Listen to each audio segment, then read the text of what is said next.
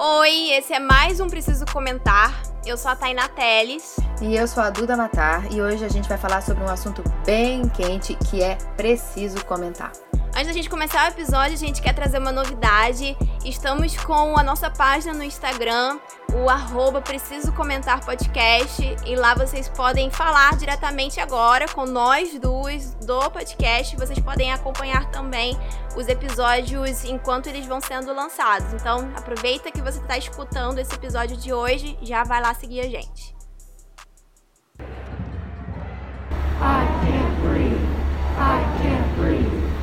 Esse episódio é sobre um assunto extremamente necessário atualmente: antirracismo.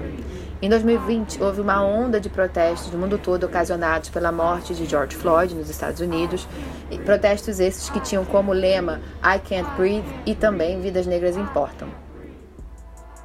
E hoje, para comentar esse assunto com a gente, resolvemos convidar o Vitor Guimarães. Oi, Vitor, muito bem-vindo. Oi, tudo bom? Prazer estar aqui com vocês. E também a Laísa Versosa do Nascimento. Laísa, bem-vinda ao nosso episódio. Oi, gente, é um prazer estar aqui também. Estou me sentindo muito bem recebida. Bom, o Vitor é geógrafo e mestrando em Cultura e Territorialidade pela Universidade Federal Fluminense. Já a Laísa é professora de literatura e mestranda em Literatura Comparada e Imaginários Culturais na UFRJ. Mas o que fez a gente chamar eles dois para esse episódio não foi o caprichado currículo acadêmico, mas sim o fato de serem duas pessoas pretas que se posicionam frequentemente nas redes sociais, ensinando e sensibilizando sobre racismo estrutural, dando dicas e mostrando caminhos para as pessoas identificarem seus racismos e aprenderem a mudar. E eu realmente tenho essa dúvida aí da primeira pergunta que a gente enviou para vocês. Vocês lembram o momento em que perceberam que o fato da sua cor de pele ser escura era uma questão com a qual vocês teriam que lidar socialmente? Teve algum episódio que causou dor ou foi uma coisa um pouco mais leve? Como é que foi isso? Comigo, né, como eu sou negra, mas tenho a pele um pouco mais clara, né? Minha mãe, ela tem a pele branca, apesar de ela não ser branca, ela, ela tem a pele branca. Minha avó, mãe da minha mãe, é uma mulher negra, né? Mas a minha mãe é bem clarinha, bem clarinha mesmo. E o meu pai é preto, retinto. Então eu nasci meio misturada, né? Tem umas expressões que as pessoas usam para quando é assim, né? Eu falo que só, só deu uma demão de tinta, né? É mulata, é morena, né? Então as pessoas costumavam sempre falar é, nessa forma, de uma forma a esconder essa parte, né? Que você, que eu era negra ou que eu poderia ser negra e até mesmo do meu pai sempre foi uma coisa do tipo, ah, você não é negra, né? Você é morena, né? Você é moreninha. Então eu cresci negando isso e tentando entender por que, que eu também não era branca, né? E porque e se eu não era negra, eu era o quê? Porque ser mulata, que era o que muitas pessoas me diziam, e ser morena não era exatamente uma, um lugar, era uma, era uma imprecisão. É, mas toda vez que precisar, que assim que eu, que eu estava em um lugar e não me sentia confortável, não normalmente eu percebia que havia uma diferença entre mim e as outras pessoas e essa diferença normalmente estava associada à cor da pele, né? E essa e ao cabelo que virou, acabou virando até minha questão no mestrado, né? Quando, quando se é mulher, principalmente, né, esse cabelo ele significa muito mais do que só um cabelo. Ele é também um símbolo de feminilidade. Ter os cabelos longos, né, até a cintura, era meio que o ideal de beleza. E ter o cabelo liso, principalmente, que seja sedoso, um cabelo que balance muito, um cabelo que você possa colocar uma franja e ficar lambido na testa, né? No ideal dos adolescentes dos anos 90 e dos anos 2000. Então, eu acabei eu sempre me sentia desconfortável por saber que o meu cabelo não era liso e nem poderia ser. Na verdade, a gente até tentava alisar e tudo, mas, mas não é a mesma coisa e, e sempre sentia essa inadequação, esse esforço para se encaixar num padrão. Então, para mim, as experiências mais difíceis começaram a, a, acontecer no momento em que eu percebi que para mim era mais difícil me sentir bonita e me sentir reconhecida e me sentir aceita e até desejada, né? Que isso acontece muito na adolescência, essa coisa da autoestima da gente está muito ligada à aparência. Então, para mim, começou a ficar difícil, né, na adolescência, quando você começa a se comparar com as meninas. Então você percebe que as meninas brancas, cabelo liso são um padrão. Você percebe que você não é tão branca quanto as outras, ou você não tem algumas coisas que as outras meninas têm. Mas eu só fui entender que eu era negra de fato, é, depois de um tempo, é, muito tempo, também cresci na igreja, então depois de muito tempo, quando eu já estava na faculdade, e aconteceu uma experiência em específico, né, que era justamente com um cara que, que, de quem eu gostava muito e que gostava muito de mim também, e aparentemente ia dar tudo certo, e aí teve um momento que ele parou de falar comigo, parou de falar comigo não, mas começou a fingir desinteresse e tudo, e eu não estava entendendo por que que era, até um dia uma amiga dele falar comigo, aliás, falar com uma amiga minha, que um dos motivos, né, um dos motivos entre aspas, né, mas era que ele, a família dele era muito racista e ele tinha vergonha disso. É, então, nesse momento. Você tinha quantos anos? Foi na faculdade, ainda estava com, sei lá, 20, 21 anos, por aí. Então, eu já entendia que eu não era branca, entendia que eu era morena, entendia que eu era mulata, entendia que eu tinha alguma coisa de negra. Foi, foi aí que a ficha caiu real, assim, no sentido, não só eu sou negra, como todo mundo vê que eu sou negra. É, isso não é uma coisa que eu possa esconder, apesar de as pessoas também não me dizerem abertamente sobre isso. Meu pai, por exemplo, é o cara que não falava que eu era negra e ele era negro. Meu pai até hoje fala que assim, ah, mas você não é negra.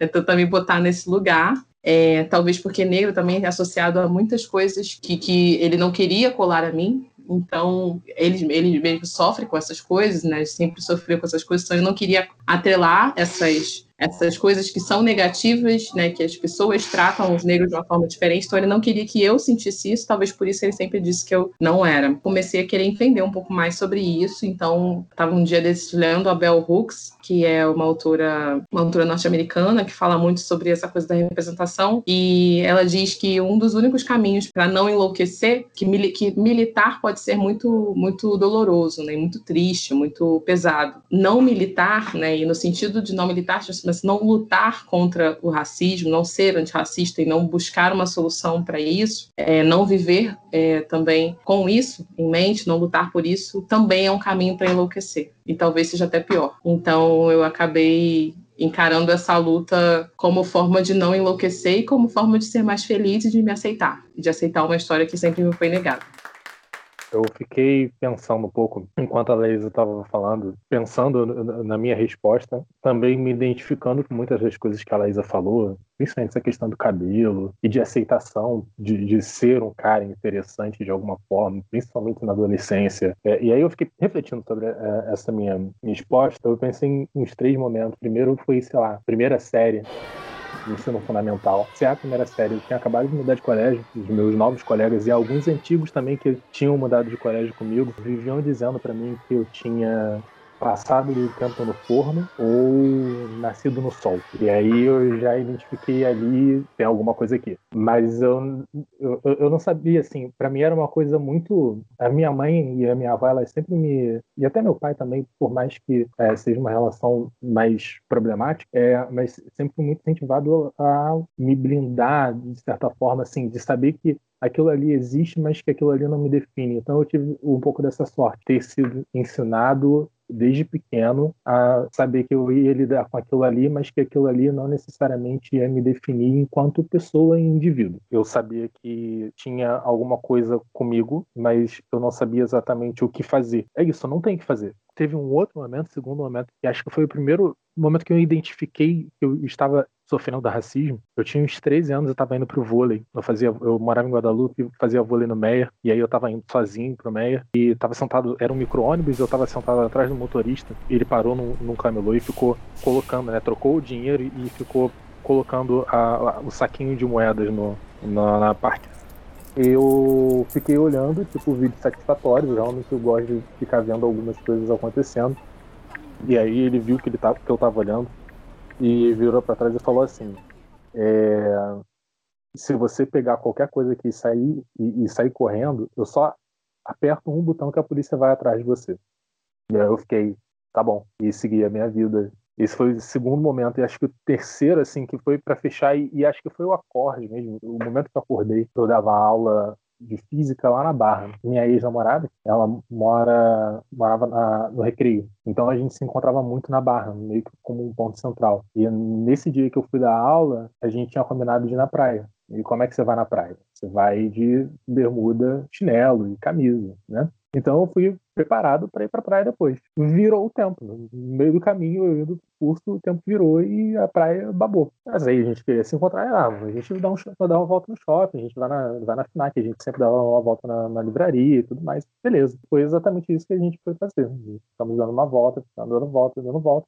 Até que teve uma hora que ela parou e falou assim: Eu tô me sentindo incomodada, porque tá todo mundo olhando pra gente. E por que tá todo mundo olhando pra gente? Não, não tô entendendo. E ela é branca, né? E eu saquei porque tava todo mundo olhando pra gente. Ela também sabia. E aí, a partir daquele momento que eu saquei porque estavam olhando pra gente, aí as coisas meio que deram uma mudada.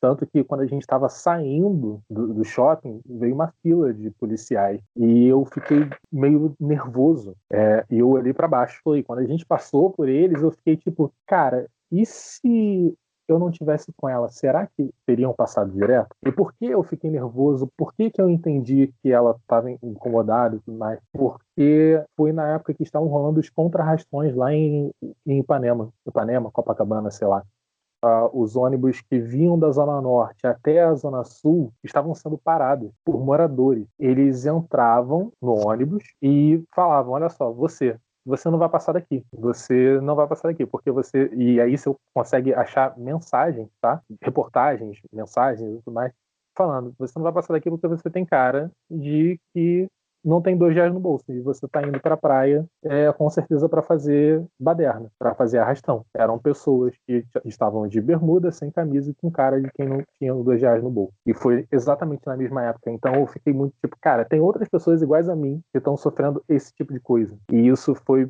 bem doido. Eu tava, a gente estava já para se despedir, né? A gente estava saindo do shopping. Daí eu entrei no ônibus, eu estava indo para casa de um amigo meu e eu fui chorando da Barra até o Meia, cara. Foram esses três momentos, talvez os iniciais mais marcantes. Nem a vez que eu, com alguns amigos, fomos parados pela polícia debaixo da perimetral numa sexta-feira à noite, com a polícia apontando o fuzil na minha cara, nem nesse momento talvez eu tenha sido tão marcado pela questão do racismo em si. É, mas esse foi muito sensível, porque foi muito invisível. Ninguém. Porque é isso, o, o, o, racismo ele tem essa, essa característica que as pessoas acham que racismo é só a polícia entrando na favela para dar tiro. As pessoas acham que racismo é só chamar o outro de macaco. Não. Ninguém me agrediu verbalmente, ninguém apontou uma, um, um fuzil na minha cara. Foi só questão de olhar é, mexe muito com a nossa autoestima, a gente fica muito perdido, sabe? Vitor, é, ia até falar sobre isso também, a questão do, do racismo, de invisibilizar, né?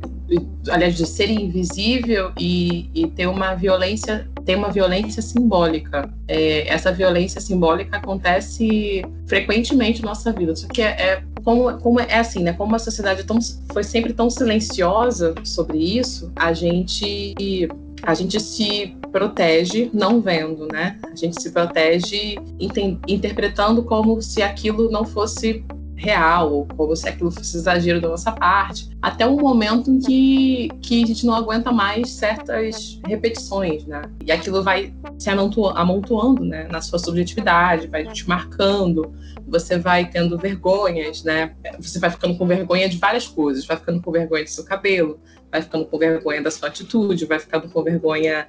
Se você fala um pouco mais alto, por exemplo, você tem vergonha, porque você não quer ser associado a um certo estereótipo, né? E você vai né, se, se enquadrando, tentando se enquadrar. E aí, no momento que você está um pouquinho mais confortável, às vezes, assim, você esquece, sabe? Quando é, eu, eu digo que é o momento que você esquece que é, que é negro. Você, você, ah, sou uma pessoa, então vou agir como uma pessoa. E aí, alguma coisa no ar faz questão de te lembrar, não, você não pode você não pode se esquecer que você é negro, porque é isso que acontece com pessoas negras. É isso que acontece com você. É, no caso, você fala que você se sente que o tempo todo você precisa estar em estado de, de defesa sempre? Sim, o estado de alerta. Inclusive, eu agora eu não lembro quem fala isso, né? Eu não sei se é a Bell Hooks, não sei se é a Grada, mas tem uma, uma mulher negra, uma, uma estudiosa sobre isso, que ela, que ela fala sobre esse sentimento de você não poder descansar nenhum minuto. Por exemplo, uma violência simbólica, e eu digo violência simbólica porque é isso, você não, você não vai dizer assim, por exemplo, você está num ambiente que você é o único preto ou única preta, isso é uma violência simbólica. É você perceber que você, um ambiente mais, sei lá, um ambiente mais luxuoso, um ambiente né, de, de pessoa de, de uma classe é, econômica mais favorável, é, eu sempre frequentei, meus pais sempre investiram muito na minha educação. Então, eu estudava em escolas particulares do bairro, depois fui para o Pedro II, que também é, é uma escola muito democrática, mas ainda assim, né, também, também tem uma certa, um certo padrão de quem conseguiu chegar pela escola particular, por exemplo. E aí fui para o UFRJ e fiz um curso que não é um curso majoritariamente, não é um curso de elite, não fiz letras, então letras a gente está acostumado a ver pessoas né, da letras que não são ricas, né? Mas ainda assim, você é sozinho. E aí você perceber que você é diferente das outras pessoas nesses ambientes, isso também é uma violência simbólica. E quando você chega em certos ambientes, as pessoas todas são negras. E normalmente são esses são ambientes é, da família, né, da comunidade, né, do, por exemplo, eu morava em Vigueira Geral, então você perceber essa troca, você mudar de ambiente, perceber que os seus iguais não estão ali e só você está e você não se reconhecer em ninguém, isso também é uma violência. E a gente vai engolindo, engolindo até o momento que realmente explode.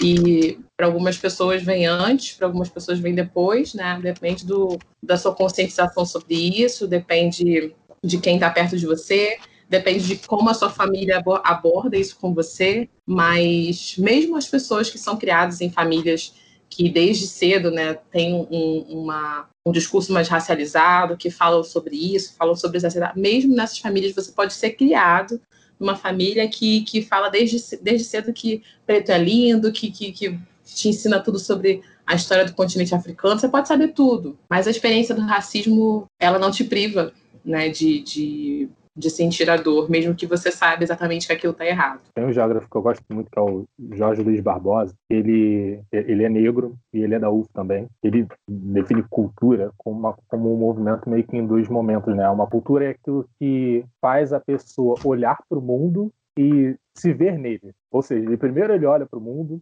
e vê como as pessoas iguais a ele estão inseridas nesse mundo. E é por isso que a gente está sempre em alerta, porque na sociedade brasileira não tem exatamente uma forma de você ser negro e se ver enquanto negro inserido na sociedade de uma forma que não seja ruim, que não seja minimamente hostil para você. E esse alerta é necessário, esse alerta é, é justamente para a gente estar tá sempre se defendendo.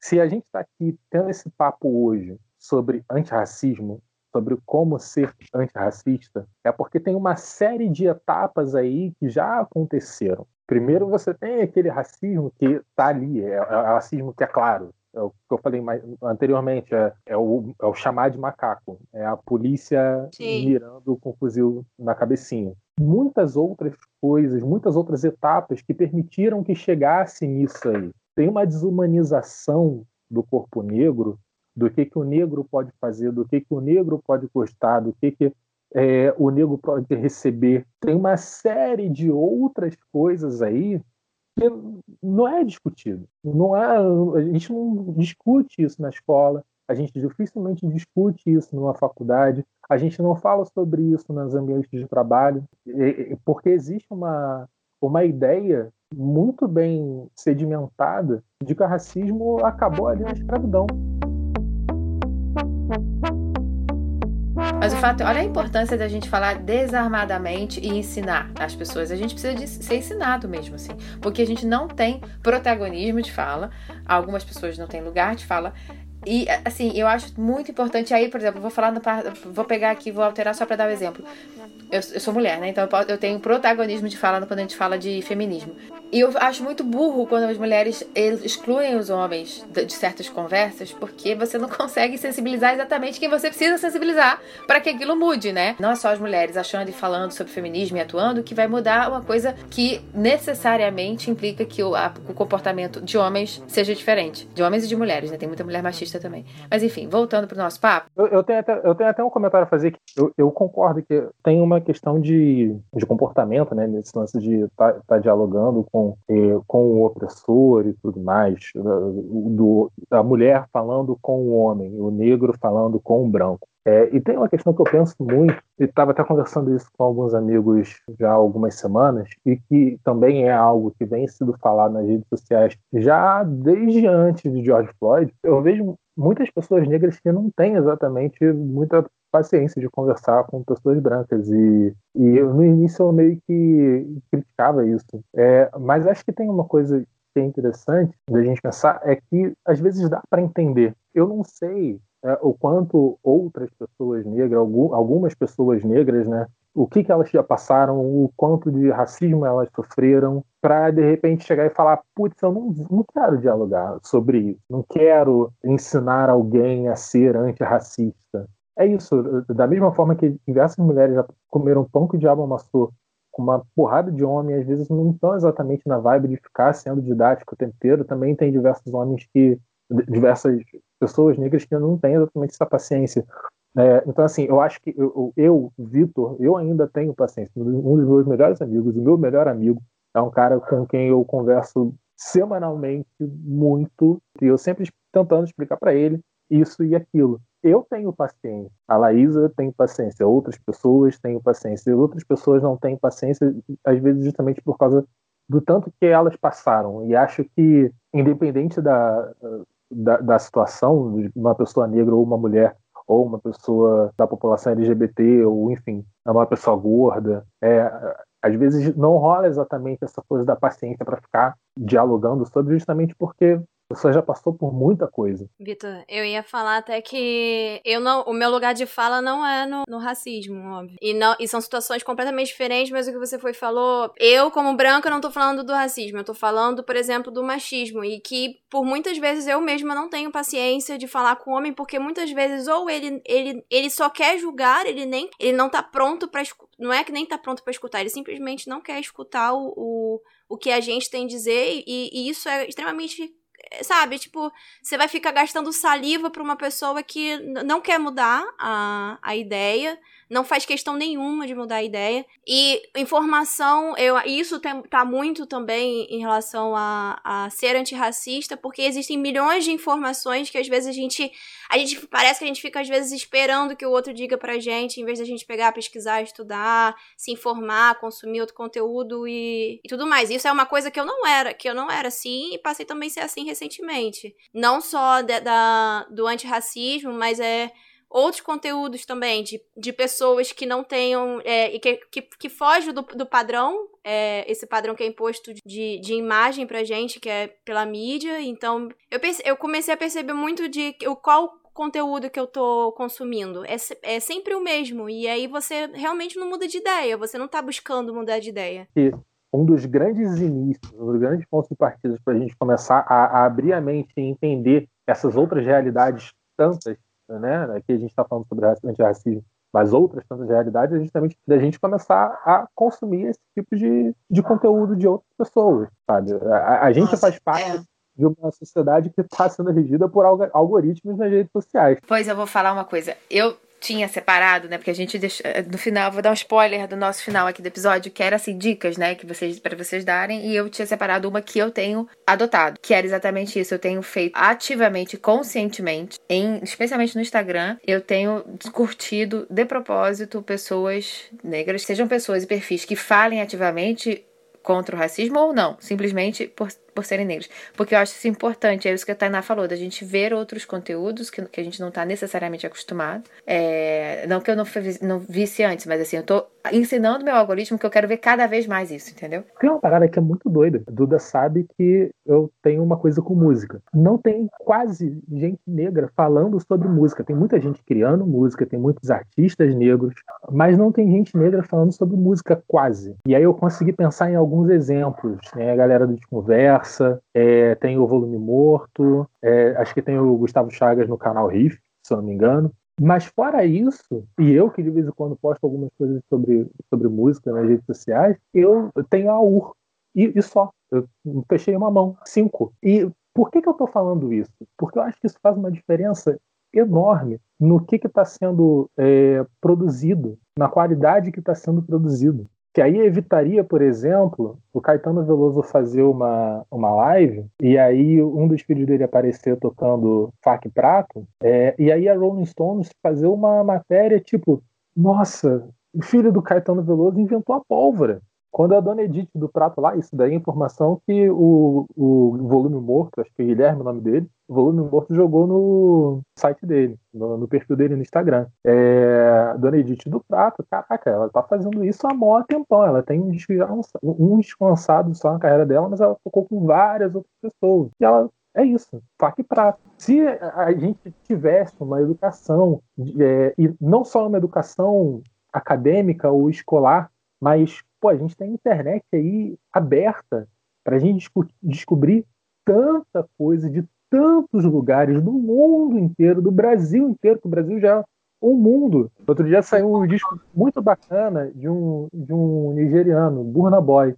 E aí o, tem umas discos que amigos fez uma matéria falando que o, o Burna Boy reinventou o Afrobeat. E não, o cara não reinventou o Afrobeat, ele misturou o Afrobeat com hip hop, que é uma coisa que outros artistas africanos já estavam fazendo. É isso, consumir pessoas negras e, e saber da cultura negra acaba influenciando muito nisso também, para você dar os devidos créditos às pessoas certas e você conhecer de fato a cultura negra você falou assim, ah, tem poucas pessoas. Isso que você está falando é, é, muito importante, mas você acabou de comentar que tem poucas pessoas negras falando, escrevendo sobre música. Tem muita gente fazendo, mas poucas falando. Como fazer isso se tem justamente. É, é assim, dá para fazer? Dá, né?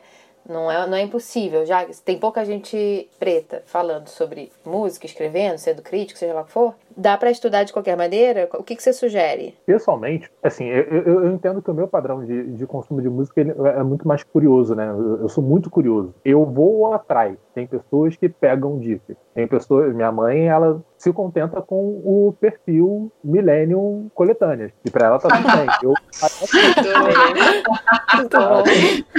eu, eu, eu, vou mais a fundo. Eu gosto de catar algumas discografias e tudo mais. E, e assim, é isso. Não tem nada de errado comigo, não tem nada de errado com minha mãe. São perfis diferentes de consumo. Agora, é, é, esses sites. Eu, eu, passei amanhã, hoje, vendo esses sites de. Os sites mais hypados da galera alternativa, né?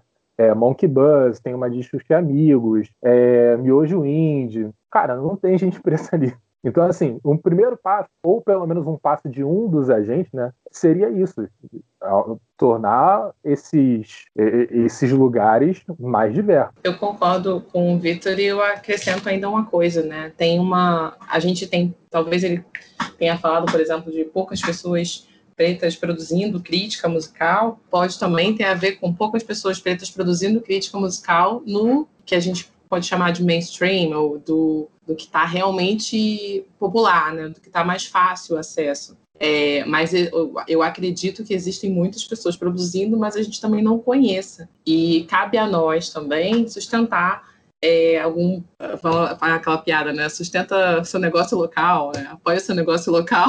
É como investir, né? Você não precisa exatamente investir com dinheiro, mas você pode investir com atenção também. Exatamente. Por exemplo, assim, vou dar, vou dar um exemplo muito bobo mesmo, né? Às vezes um amigo seu, negro, fez, fez um post, um conteúdo, fez um, um, um canal no YouTube, sabe? Você já foi ver o, o canal no YouTube que seu amigo negro fez? Sabe? Você não precisa ir também é, procurar na grande mídia, você pode apoiar quem está do seu lado e quem está produzindo coisas. É, então, cabe a nós, assim, pesquisar essas coisas, cabe um, interesse mesmo, e eu falo não só é, de pessoas brancas, mas falo de nós pretos também, de, de estarmos é, nos levando para cima, porque eu acho que é isso que, que faz toda a diferença no final. A gente precisa ser um pouco mais demorado nas nossas seleções. É, olha só, você está passando batida aí, mas em literatura, porque a gente está falando só de música, porque Vitor trouxe isso, né? É, e é, é, a nossa mestranda em literatura comparada. E, e, e aí É, eu, eu, assim como vocês, tenho um hábito musical de ir atrás, mas literatura eu, eu conheço pouquinho. Uhum. Ótimo. É, tem, tem duas, duas questões sobre a, a é, literatura né, negra e, e, sobre, sobre consumir isso. A primeira é que hoje a gente tem muito mais autores negros nas editoras, ainda é pouco, é, mas nas editoras grandes a gente tem sentido uma procura né, por publicar esses autores, por publicar é, livros dessa temática em editoras grandes, mas existe também um movimento, e é um movimento antigo, não é um movimento novo, né, de publicação independente. Né? E essas publicações independentes são as primeiras a valorizar esses artistas negros. E essas publicações independentes, graças muitas vezes às mulheres negras que se ajudam, que se que se compram, né, se compram os seus o livro uma da outra, que divulgam o negócio uma da outra, são essas mulheres negras que movimentam a base e fazem subir e fazem chegar ao mainstream ou ao, que, ao status quo é, autores como Conceição Evaristo, por exemplo. A própria Conceição Evaristo, é, que é uma grande autora nacional e internacional também, se a gente pensar né, no, na projeção que os livros dela têm, hoje ninguém vai dizer que a Conceição Evaristo não é uma autora consagrada, ela é uma autora consagrada, e ela mesma admite, quem me trouxe até aqui foram as mulheres negras, que publicaram, que me publicaram, que me leram, que discutiram os meus livros antes da academia querer discutir. Então, a gente, por exemplo, hoje tem muitas autoras e autores negros que são famosos e que a gente consome, que a gente aplaude, mas esses autores muitas vezes começaram nas editoras independentes, nos movimentos literários independentes, e quem está interessado né, em ouvir outras coisas precisa começar por essas editoras independentes, essas publicações independentes. Falando de mulheres também, né, tem as páginas no Instagram que, que, que incentivam a, a ler outras mulheres, né?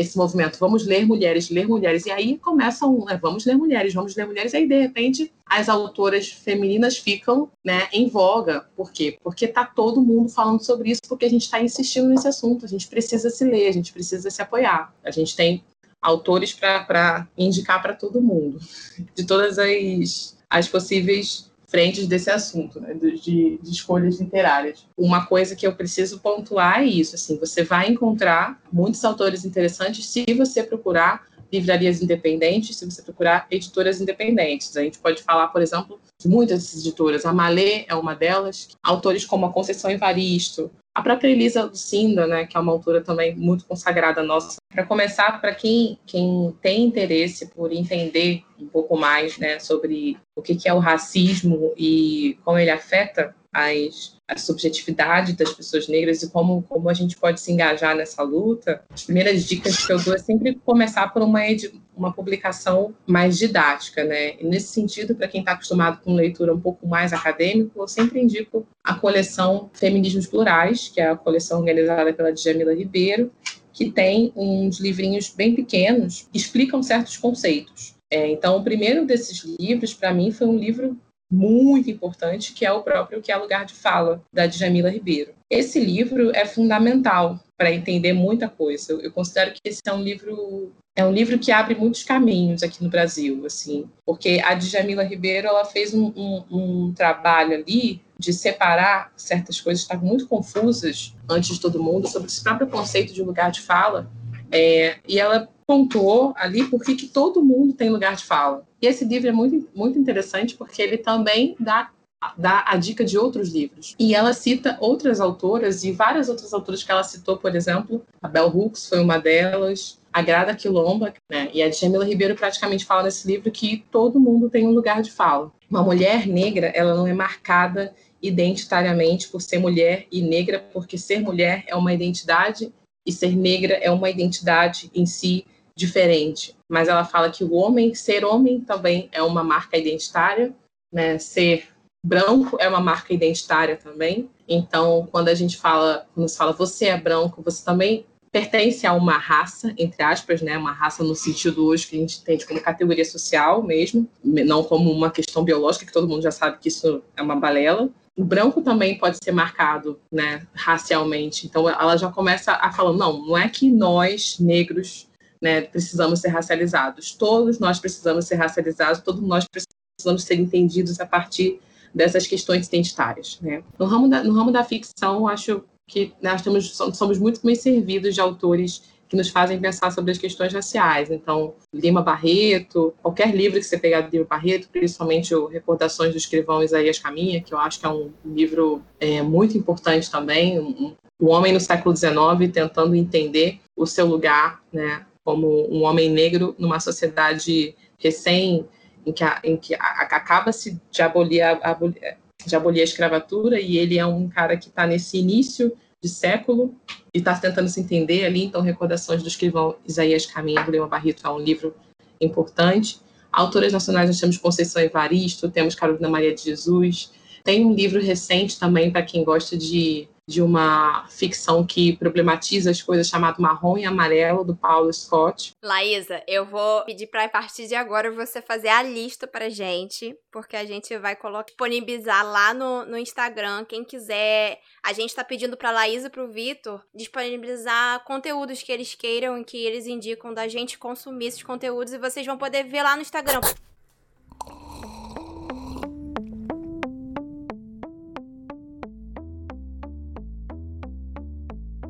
Eu queria fazer uma pergunta que, se o racismo ele é estrutural e por isso mesmo oculto e mexe com subjetividades que por excelência eles não são de fácil definição objetiva, como sensibilizar uma pessoa branca? É até antes de vocês responderem isso, eu queria, eu como branca, eu demorei muito para poder perceber e eu só percebi Muitas vezes nos lugares onde eu estou, uma pessoa preta vai estar no meio de muitos brancos. Isso foi quando tava. A gente tava fazendo uma viagem para um lugar. O lugar era, é camping e tudo mais. E uma amiga, a, a Duda até tava nessa viagem. E uma amiga nossa foi, a gente tava, tipo, num lugar à noite, era festa, a gente tava bem descontraída. E ela vai e fala assim: Tainá, você percebe que só tem três pessoas pretas aqui enquanto todos são brancos? Eu não tinha reparado isso. E ali, a partir daquele momento, eu fui perguntei, mas, mas não faz sentido, porque para mim aquilo ali não é um lugar de, de ostentação, de rico, de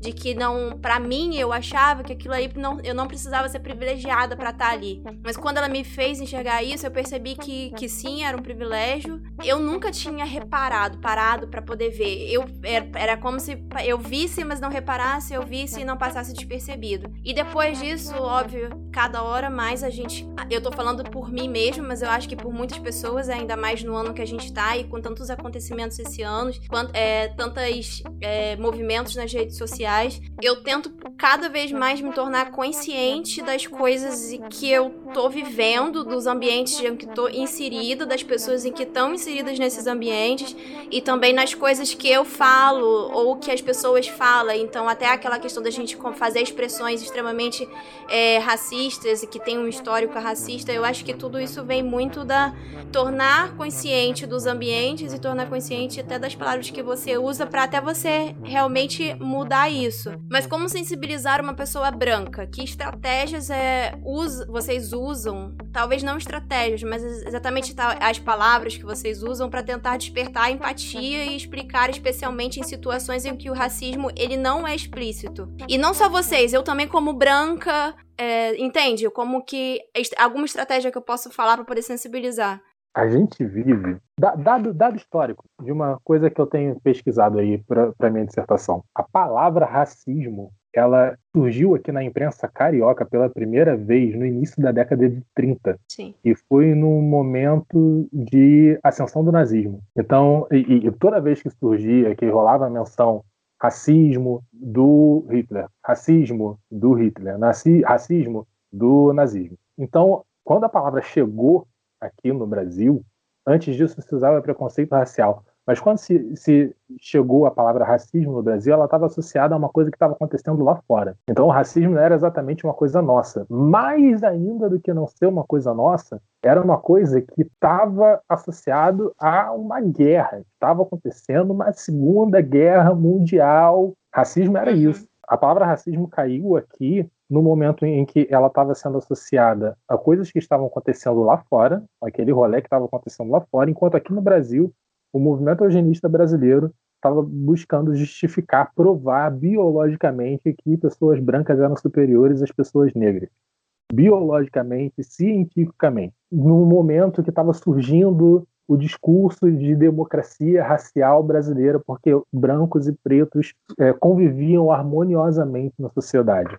Por quê? Porque a gente não estava no meio de uma guerra. No momento em que a eugenia virou política educacional, no meio do governo Vargas. É, por que eu estou falando isso? Essa movimentação contribuiu muito, e obviamente uh, o, o poder político, a imprensa, as artes, a literatura, a TV, a música, é, tudo isso foi contribuindo para reforçar essa ideia de que racismo é necessariamente fisicamente violento. Não é. O, o racismo ele é naturalizado. É uma coisa que é posta hoje, é, muito do que é o racismo que a gente sofre hoje é tido como algo natural, ou então como uma piada, ou qualquer coisa desse tipo. Então, desarmar isso é muito complicado, porque a gente entende como isso, como uma parada natural. Uma coisa que está muito estabelecida como natural é o discurso que vem aí desde essa época que eu comentei, é o discurso de que somos todos iguais. Somos todos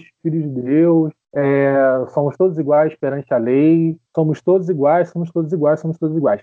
Cara, a, a, o primeiro passo para você dar enquanto uma pessoa que quer se posicionar enquanto uma pessoa antirracista é entender que não somos todos iguais. É entender que, seja num show, seja numa viagem, no restaurante, no shopping, numa roda de pagode, em qualquer lugar que seja, não somos todos iguais. E essa informação, essa frase, é uma parada que de repente a pessoa me ouve e fala: Não, você é o anticristo. E não, eu juro que eu não sou o anticristo. Eu juro que é, isso daí, se você não entender que não somos todos iguais, e aqui não estou dizendo, obviamente, cientificamente, mas é que se fôssemos todos iguais, a gente não tinha as estatísticas sendo tão negativas para as pessoas negras. Para cada 23 minutos, um homem negro, um jovem negro morrer no Brasil. A gente não tinha uma uma quantidade enorme de pessoas negras nas cadeias, desproporcional em relação a pessoas brancas. E aí, se você vem me usar o argumento de que pessoas negras assaltam mais ou tendem a assaltar mais, aí o discurso já é outro, porque é mais difícil de chegar a pessoas que usam esse argumento. Então, eu penso muito assim que é, há estratégias e estratégias, há batalhas e batalhas. Tem batalhas que hoje eu prefiro não comprar. Mas, assim, é, o, o, primordial é isso. Não somos todos iguais. É, é muito difícil você reconhecer que existe racismo, que existe machismo, que existe homofobia é, em coisas que você aprendeu na escola, que você riu com seus amigos na escola, que você aprendeu com seus pais, que você aprendeu com seu tio, que é gente fina. É, é, é muito difícil você associar uma coisa que é socialmente vista como tão ruim, tipo racismo, a pessoas que fazem parte da sua vida afetiva, da sua memória afetiva, da construção de quem você é. É muito difícil assumir isso para você mesmo. Então, pegar esse tipo de estratégia, pensar esse tipo de estratégia é, é realmente muito difícil. Desarmar a pessoa nesse sentido, de que necessariamente vai gerar um incômodo nela. Para uma pessoa branca, para uma pessoa é, não negra, é, começar a fazer esse movimento, ela necessariamente precisa se sentir intimamente incomodada. O importante é que a partir do incômodo gerado pelo não somos todos iguais e é, desse incômodo da memória afetiva, você possa replicar a lógica essa análise em todos os seus comportamentos. Porque não adianta eu chegar e falar para você, olha só, é racismo é, chamar alguém de macaco. É, se você não entender porquê daquilo ali, e a partir de entender porquê daquilo ali, você não reproduzir essa lógica em outros comportamentos seus. Porque não é só chegar chamar de macaco é um olhar que você dá na rua, é, é, é, é o que você faz quando você está no ônibus e vê é, uma pessoa negra entrando no ônibus, um homem negro entrando no ônibus. Houve um momento em que, meses atrás, em que vários artistas brancos abriram seus Instagrams para pessoas pretas é, postarem, para conscientização mesmo, né? E você, a Letrux, abriu o Instagram dela para você, não foi? Ah, tá, história do carnaval. É, tava no bloco dos Amigos da Onça, e é um bloco que eu já tinha ido no ano passado, que tinha sido o melhor, ano retrasado, que tinha sido o melhor bloco possível. É, e aí eu tava super animado, empolgado e tal, e tô lá curtindo, pulando com os amigos, não sei o que, nananã. Uma, duas meninas pararam do meu lado e perguntaram quanto tava a cerveja. E aí eu falei, não, eu não sou o camelô. Elas viraram e perguntaram, ah, é ele? E aí apontaram pro meu outro amigo, também amigo. E aí eu falei, não, não é ele. E nem passou pela cabeça dela que poderia ser o cara branco que estava com a maquininha de cartão na mão, sentado na bicicleta do, do, do pesado lá do, do camelô. É, e, e, e, é exatamente, eu pensei nessa história, eu pensei em falar sobre essa história para aquele momento ali, para aquele lugar ali, justamente porque é a galera que galera que vai pro, pro Amigos da Onça, existe aí um perfil que você consegue associar com a, a, a galera que curte Letrux com certa facilidade. Porque um, é isso, foi muito natural. Somos todos iguais numa sociedade que, se a gente defende esse discurso, cara, é, é, são iguais totalmente tortos, ou são iguais completamente diferentes. Então, não dá para defender muito isso. E a gente precisa ser incomodado. A gente precisa se sentir incomodado por, por quem está falando isso. Eu, enquanto homem, eu preciso me sentir incomodado quando, quando uma mulher fala para mim sobre machismo, para eu chegar e falar, ok, eu, eu, talvez eu precise realmente mudar isso daqui, não é mesmo? Talvez eu precise rever isso daqui. Então, pessoas brancas precisam entender que tem muito do comportamento automático delas que está totalmente amparado por um racismo que é, inclusive, socialmente aceito nesse contexto todo que vocês estão muito plasticamente, muito uh, precisamente descrevendo e ajudando a gente a entender melhor, a gente está no ano de 2020, que foi marcado logo ali por março, abril, teve aquela, protestos mundiais por causa da morte do George Floyd, com os gritos de I can't breathe, e também Vidas Negras Importam, que é uma campanha mundial. É, e, e, ali deu a impressão, né, pelo menos para quem, uh, enfim, pela grande mídia, vamos dizer assim, que tem mais holofotes sendo colocados na luta antirracista. E fora isso, a gente está num contexto que nos últimos anos, a mim me parece, eu queria que vocês confirmassem isso ou não, tem tido um crescimento gradual, contínuo do, dos holofotes nisso, nessas questões sendo abordadas e assim abordadas inclusive em grandes produções audiovisuais assim Pantera Negra foi um mega sucesso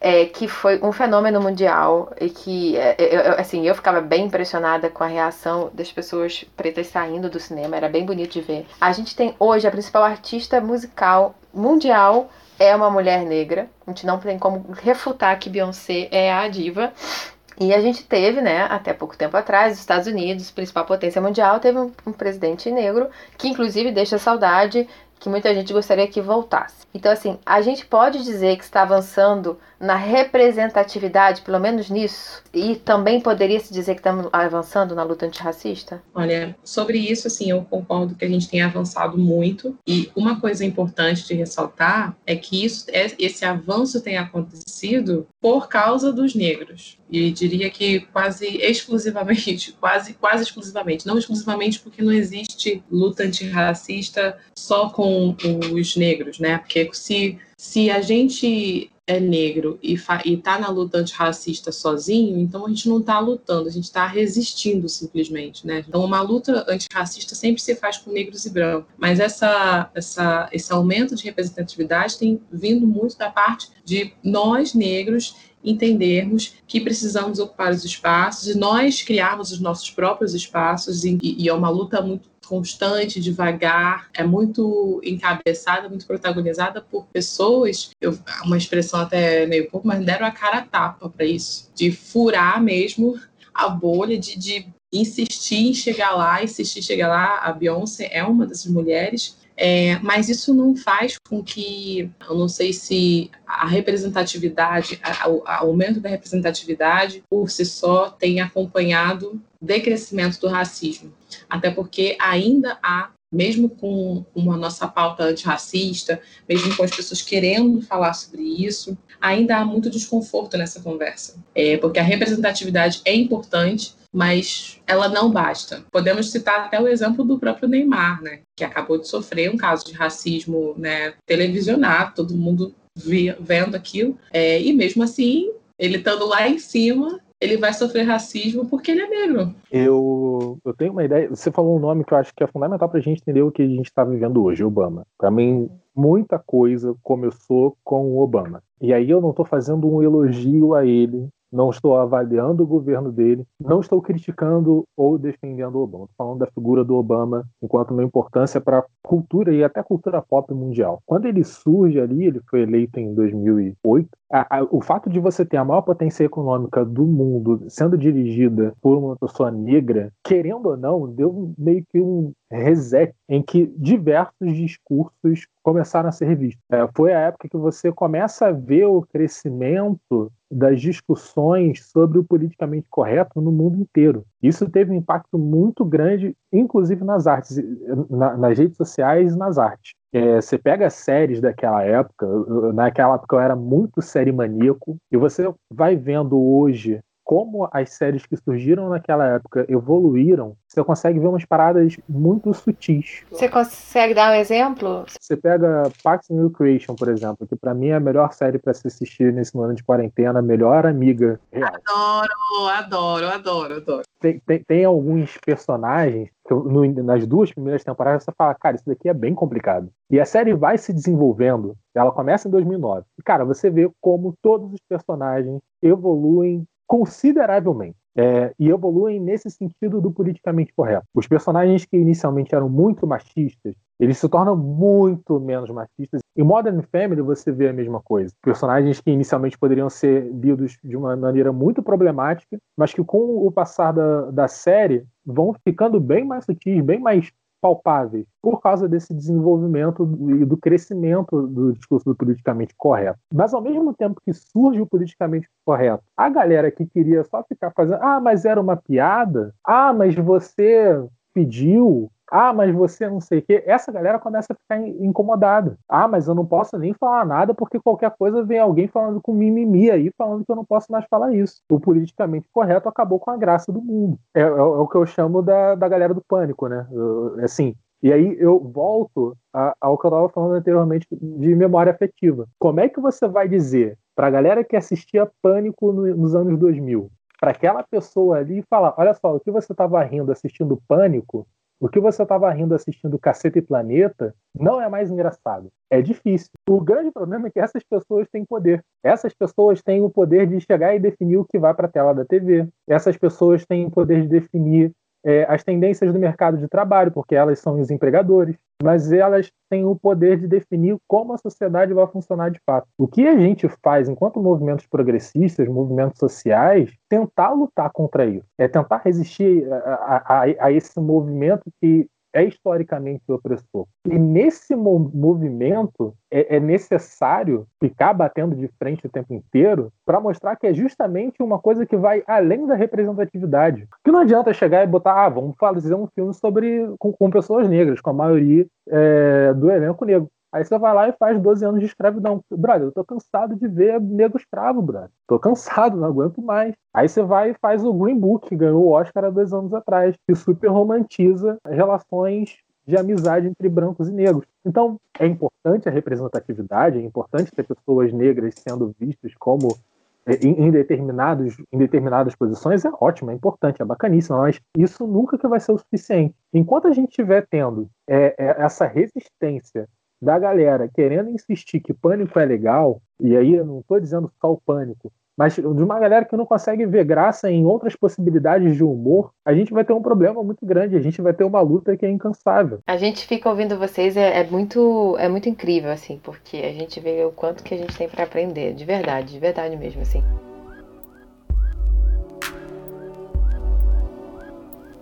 Gente, é possível dar uma dica assim bem objetiva para o dia a dia, para as pessoas poderem começar, ou pelo menos tentar começar a mudar estruturalmente, encontrar seus racismos e se desfazerem deles? Olha, tem, tem coisas que são muito simples mesmo e parece que as pessoas acham que para fazer uma serem antirracistas elas precisam né, de grandes movimentações e às vezes não precisam, né? Então, um exemplo né, de, de como ser antirracista. Primeiro de tudo, não se deve obrigar uma pessoa negra a responder suas perguntas sobre racismo. Né, o que, que você não sabe. A própria Tainá aqui tinha falado né, dessa coisa de, de você Se você não entende uma coisa, pesquise, sabe? É, não ache que só porque você tem um amigo negro ou um conhecido negro, ele é um especialista em racismo e pode conversar sobre isso com você. E, e nem todo mundo nem todo mundo está disposto a conversar e assim nenhum negro é obrigado a fazer a ter esse papel né, de, de, de explicar, de ser professor e até mesmo de conhecer esse assunto. Ah, cada um tem seu tempo. Laísa, grava essa parte que você vai continuar falando, mas eu queria muito, muito fazer uma pergunta que eu sinto extrema dificuldade de conversar com pessoas. É, tipo, tipo assim, eu, branca, querendo trocar ideia com outra pessoa branca sobre isso, ou, ou querendo, tipo, você não acha que o que a gente faz ou o que a gente fez era. Não era racista isso, sabe? É só esse movimento de realmente ser mais consciente. E quando a pessoa é de uma geração, já é uma pessoa mais velha que eu, eu sinto que as pessoas mais velhas são extremamente resistentes. Não generalizando, não tô falando de todo mundo, mas muitas pessoas mais velhas são extremamente resistentes em muitas coisas. Muitas coisas. E e no racismo eu sinto demais isso. Eu não sei se existe algum, alguma. A, até exatamente isso, essa dica objetiva, e que talvez seja diferente para uma pessoa que é da minha geração, por exemplo, eu tenho uns 30 anos, de uma pessoa que é que seja uma geração de 60 ou até de 80 anos, a minha avó, digamos assim. É, eu, não sei se você a... sente isso. Primeiro isso. É... Eu sinto, não, eu sinto, eu sinto. Meu pai, por exemplo, é... quando a gente vai conversar com uma pessoa de outra geração, né, é uma pessoa mais velha, normalmente a gente encontra um, um conhecimento de mundo, uma visão de mundo um pouco diferente da nossa, né? Porque a gente já nasceu num mundo. É... Por exemplo, eu dou aula para crianças do, do, Fundamental 2, é, sétimo e oitavo, e também dou aula para ensino médio. E os meus alunos, eles já nasceram num, numa, numa geração que já se impunha várias perguntas, já se colocavam vários questionamentos, né? E que já não naturalizava certas opressões. Então, é, por eles nascerem num mundo em conflito, né, um mundo Sim. que estava tentando dialogar, eles já não naturalizam várias coisas. Né? A gente também não naturaliza várias coisas, mas a, os nossos avós, nossos pais, eles têm mais dificuldade realmente de chegar a isso. É, um ponto que a gente sempre tem que pensar é que ninguém é obrigado a convencer o outro e ninguém foi derrotado no diálogo né, antirracista, ou no diálogo feminista, ou em qualquer diálogo desse, porque você não conseguiu, entre aspas, convencer a outra pessoa. Né? É, a gente precisa também é, dar um passo atrás nessa necessidade de, de vencer esse diálogo, porque muitas vezes a gente não vai vencer.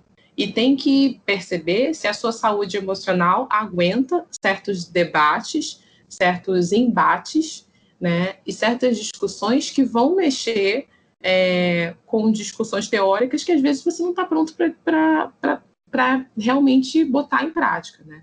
Então você às vezes tem que ter saúde emocional para dialogar com essas pessoas, né? É, você tem que ter algum conhecimento também para além do que a gente conversa informalmente, a gente precisa sim estudar, né? Então são, são dois passos, assim, estudar e a questão do emocional, como você está emocionalmente, porque às vezes a gente vai discordar e dependendo do, de como aquele assunto afeta, a gente já discorda de uma forma na, de, na defensiva, e isso atrapalha o diálogo, isso, aquilo, outro. Só que, assim, o problema não é que é, o muito, outro. Muito emocionalmente. É. Muito emocionalmente comprometidos, né? Muitas vezes. Sim, Sim, e é o que eu falei, o problema não é o outro não acreditar em você ou não ser convencido e você perder a discussão. O problema não é esse, o problema é como essa, essa, essa, esse momento te atinge, né? Como esse momento te atinge e como esse momento vai mexer com você. É claro que uma pessoa branca, quando ela vai jogar com outra pessoa branca, ela vai ter muito menos exposição emocional né, do que uma pessoa preta conversar com uma pessoa branca. Mas, por exemplo, eu conversando com meu pai, é, ainda é muito difícil. Meu pai tem ideias, é, apesar de ser um, um, cara muito muito culto, né? meu pai é um homem culto, ele nunca fez ensino superior, mas ele sempre teve uma postura culta, ele sempre buscou é, estudar, ler muito, né? Independentemente é, da trajetória dele, ele sempre foi um cara que estudou. E o meu pai tem ideias extremamente retrógradas né, sobre o que é ser mulher, sobre o que é ser negro. E, por exemplo, quando eu cortei meu cabelo, eu tenho cabelo curto, hoje, na verdade, agora ele está um pouco maior, está bem armado por causa da quarentena, que eu né, não pude cortar e passar a minha régua. Mas quando eu cortei meu cabelo curto, assim, meu pai, por exemplo, ficou arrasado, ficou, ai meu Deus do céu, o que, que é isso? Que presepada, para que isso? Quando eu fiz uma tatuagem, até hoje não, não gosto que, que eu toque nesse assunto. E eu lembro de várias vezes em que eu colocava um brinco maior, por exemplo, e ele me olhava de, de, de uma forma que parecia. Ele falava assim: já chama atenção naturalmente, você vai chamar mais atenção ainda? Né? E, e assim, eu percebo que isso é um movimento de proteção, porque ele realmente acredita é, que eu preciso, por eu ser negra, é, por eu ser de uma origem social né, mais, mais pobre, por eu ter essas origens, ele acredita que eu realmente preciso chegar nos lugares de elite que eu frequento e que eu sempre frequentei de forma discreta, porque do contrário eu vou ser estereotipada. E ele está certo, no sentido de que eu vou ser estereotipada. Mas o problema não está em mim, o problema está no outro né, que vai me estereotipar. O problema, a, a, definição pertence aos definidores, mas o meu pai não vai entender isso. Então ele vai, ele dialoga comigo agressivamente quando chega nesse ponto. E eu não tenho nenhum tipo de, de estrutura emocional de ficar brigando com meu pai. Então eu não entro nessa briga com ele, sabe? Não vou entrar nessa uhum. briga com ele. Então a gente precisa também pensar assim, será que Será que a gente pode conversar? Será que a gente pode ter uma pergunta? Mas tem muita paciência e muita calma de saber que a gente não vai vencer todos os diálogos, não vai vencer as discussões e não precisa, porque não é sobre ah, isso. Com certeza. Sabe? Não é sobre isso. Agora, um outro caminho, que é o caminho que sempre vale a pena, é o caminho do, do, do, do incentivo a pessoas negras que estão se botando na frente dessa luta. Então, uma forma de ser antirracista muito prática é seguir pessoas que falam sobre isso nas suas redes sociais, é se inscrever em canais que falam sobre isso nas suas redes, é consumir música, é, literatura, uhum. consumir tudo que essas pessoas produzem, né? E, e, consumir tudo assim, claro, você não vai consumir coisas que você não gosta, né? Só porque é negra, ai meu Deus, eu preciso, porque assim eu sou antirracista. Não, mas assim, é, procurar no seu meio, poxa, será que tem alguma autora negra que fala sobre isso? E pesquisar Acho que é um, um até passo muito gostar, importante. Né, Laísa? E até para Exato. Até para não gostar, você precisa conhecer. Até para dizer Exato. que não gosta Exato. pelo conteúdo e não pela forma, não porque vem de uma pessoa negra. Exato. É. E assim, eu, eu também tenho essa coisa, né? Por exemplo, agora eu comecei a escrever poesia. É, eu sempre escrevi, eu tenho esses blogs meus todos, né? Sempre escrevi, mas agora eu me, me descobri na poesia. Eu me perguntei várias vezes se eu deveria começar a escrever poesia, porque, nossa, não é tão bom, nossa, não é isso. Mas assim, quem disse que o que eu preciso fazer precisa ser bom? Porque eu tenho que essa obrigação de fazer uma coisa que tem que ser boa, sabe? Eu estou começando, é uma experiência, então eu não preciso que seja bom é, agora. Eu posso, eu posso fazer pelo prazer é, de fazer, claro. sabe? É, e então, assim, as pessoas negras elas têm tanto direito quanto as. Assim, é, e é a coisa da representatividade que o Vitor falou, né? Não é porque uma pessoa é negra que necessariamente o que ela vai produzir também precisa falar de racismo, não é porque é uma pessoa negra que tudo que ela produzir também tem que ser muito bom porque ela é negra.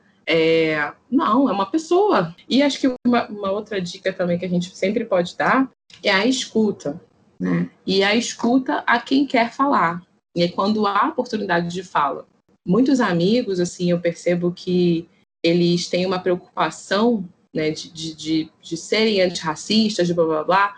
Mas, por exemplo, eu lembro de uma vez quis falar, ou quando eu, quando eu fui atingida de alguma forma e, e me senti fragilizada, eu não consegui falar sobre o assunto ou quando uma vez eu, por exemplo, escrevi o texto que, eu, que até a, Bia, a Duda falou que leu, né? Aquele texto eu escrevi, quando eu escrevi, eu mandei para vários amigos meus e falei, olha, foi um texto muito importante para mim, eu, eu, eu, escrevi isso assim, foi, foi doloroso e ao mesmo tempo foi bom, marca uma nova etapa da minha vida de, de, de começar a entender quem eu sou como mulher negra.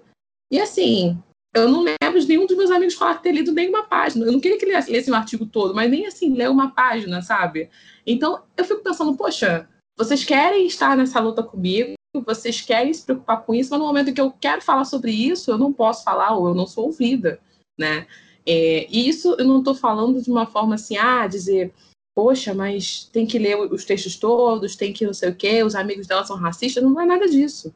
Mas é porque quando há o espaço, quando há realmente uma, uma pessoa negra querendo falar, será que vocês estão realmente querendo ouvir?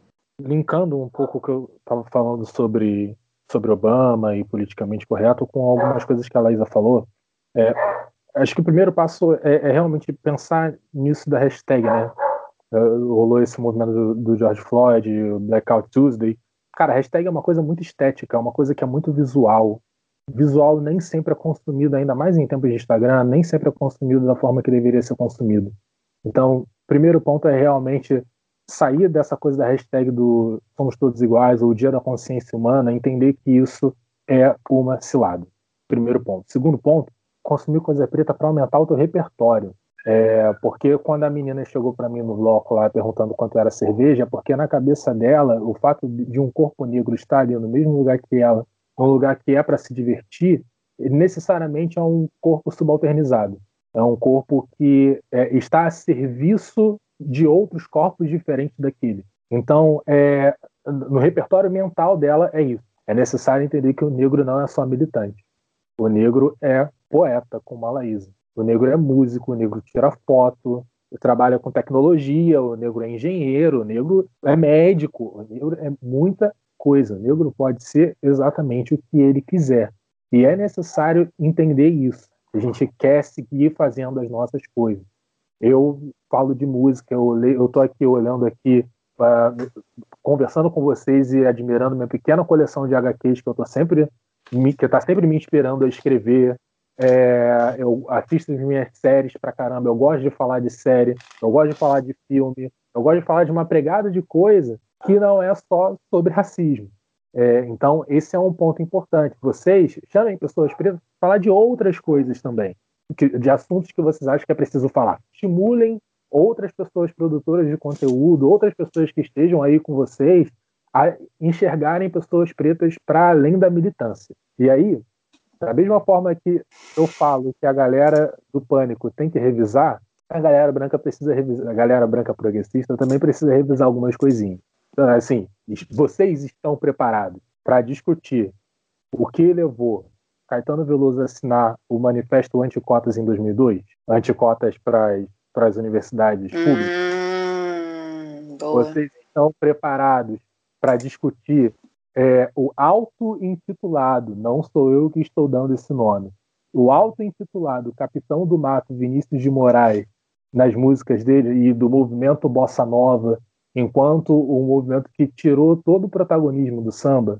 Vocês estão preparados para discutir, de repente, ouvir essa história de uma biógrafa da Carolina Maria de Jesus? Estão preparados para discutir Jorge Amado, deixando ela dormindo na rua quando ela foi visitá-lo para conversar com ele?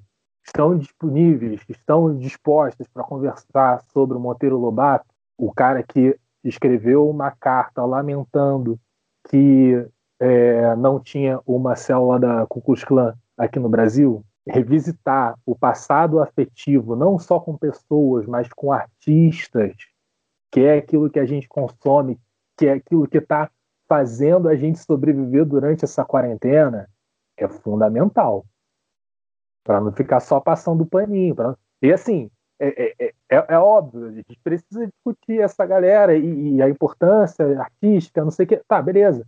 É, mas eles também cometeram seus pecados. Eu não falaria nem da importância artística, mas eu me questiono sempre, sempre, sempre que esse tipo de assunto vem à tona, é a gente contextualizar as pessoas e manifestações nos seus tempos. Talvez, eu, eu realmente me questiono isso, assim, era possível ele, o Monteiro Lobato, eu não sei, eu não sei, tá? Eu tô questionando. Era possível ele fazer diferente? Acredito que se fosse, tá? Porque realmente lamentar a não existência dessa Ku Klux é foda. Onde eu quero chegar é que também aí é um extremo, né? Mas tem certas coisas que são construídas, tem certos conteúdos, é, pensamentos, conceitos que são uma construção árdua, muito árdua. Eu concordo, foi o que a Laísa falou lá atrás, que a representatividade até está acontecendo sim, mas por luta muito pesada das pessoas negras e não porque pessoas brancas necessariamente estão mudando, né, sua maneira de ver. Mas eu fico me perguntando se certas coisas seriam possíveis na, nas épocas em que aconteceram, tipo o Jorge Amado ter tratado a Carolina Maria de Jesus como tratou, sabe? Será que ele poderia que já, havia, já havia naquele momento essa consciência por parte de pessoas brancas, tá? Porque obviamente por parte dela existia. Mas, mas é que é uma coisa básica, tipo, abrir a porta e deixar alguém dormir dentro da casa, dar uma cama para uma pessoa. Isso daí não é. precisa, você não precisa estar em 2020 para fazer o básico, uhum. sabe? Tem uhum. muito, tudo isso que eu falei, basicamente, é o básico.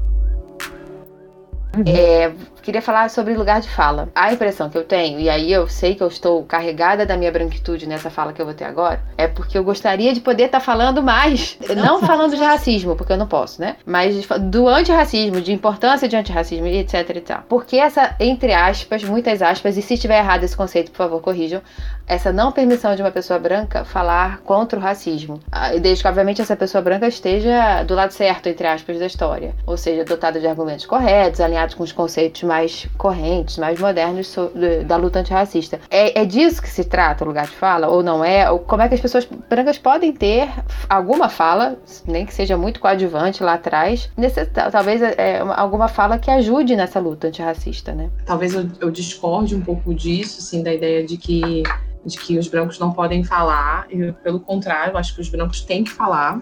É, junto com a gente. A, a, única coisa que a gente precisa sempre ajustar, e aí nisso o livro da Djamila Ribeiro, O que é lugar de fala, ele explica essas questões com muita com muito, com muito fundamento, é que todo mundo tem um lugar de fala. Você tem um lugar de fala que não te permite o protagonismo né, nessa luta. Como uma mulher branca, por exemplo, quando, quando ela falar de racismo, ela vai falar do lugar de uma mulher branca. Então, ela pode falar, talvez, das experiências que ela teve, né, que fizeram ela perceber o racismo. Ela pode falar sobre como, como ela entendeu que existia o racismo e ela pode falar do que, que ela tenta fazer, ela pode conversar com as amigas brancas e com os amigos brancos sobre isso. O que ela não pode é fazer um evento né, sobre antirracismo e pegar e dar todas as aulas sobre isso, sem se preocupar e, e indicar vários autores brancos e falar, nossa, é porque a luta antirracista tem que ser feita assim,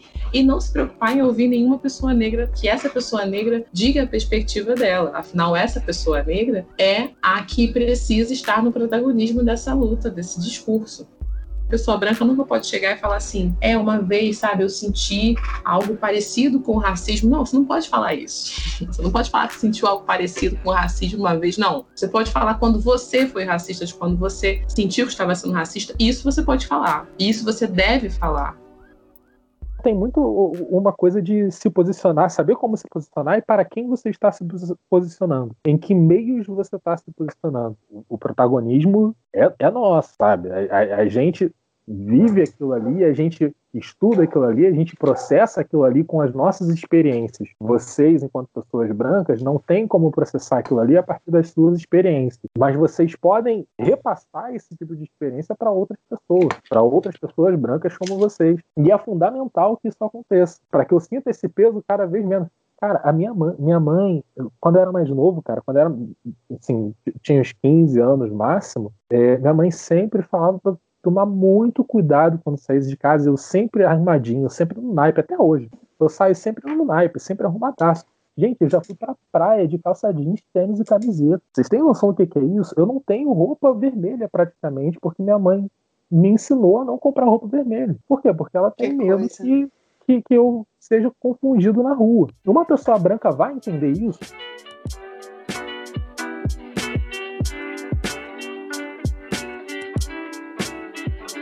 A gente está chegando ao final dessa aula. Ah. E aí, vamos lá. Primeiro, gente, muito obrigada. Mas antes de falar os obrigados, tem mais uma, uma coisinha. Laísa, como o pessoal te encontra nos seus mil Instagrams e 300 milhões de blogs? Gente, me procurem. Tô zoando.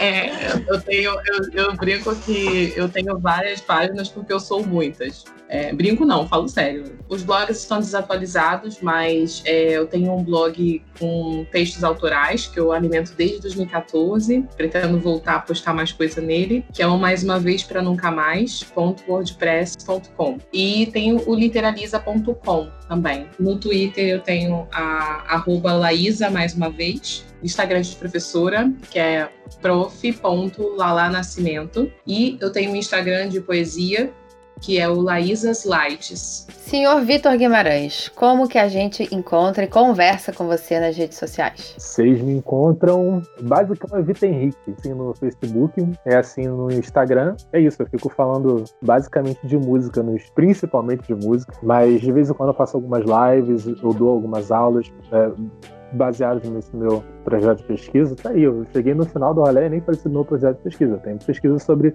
cultura urbana e camelô e relações étnico-raciais na cidade. Dou aula sobre isso também de vez em quando. E para vocês que ficaram interessados nas dicas que eles deram ao longo do programa, fiquem sabendo que lá no nosso Instagram também vai ter post com dicas de livros que a Laísa vai nos passar, uma lista de livros legais para entender melhor esse assunto e no caso do Vitor, músicas e ou produtores musicais e ou músicos é, todo esse assunto que a gente discutiu aqui, ou que sejam pessoas negras que estejam simplesmente produzindo coisa bacana e que não necessariamente o assunto é antirracismo ou resistência. É, segue a gente lá no arroba Preciso Comentar Podcast. Gente, muito, muito obrigada aí pela participação de vocês. Foi uma aula de realmente muito aprendizado. E é isso. Até semana que vem. Beijinho. Obrigada a todo mundo. Tchau, tchau, gente. Até semana que vem, galera.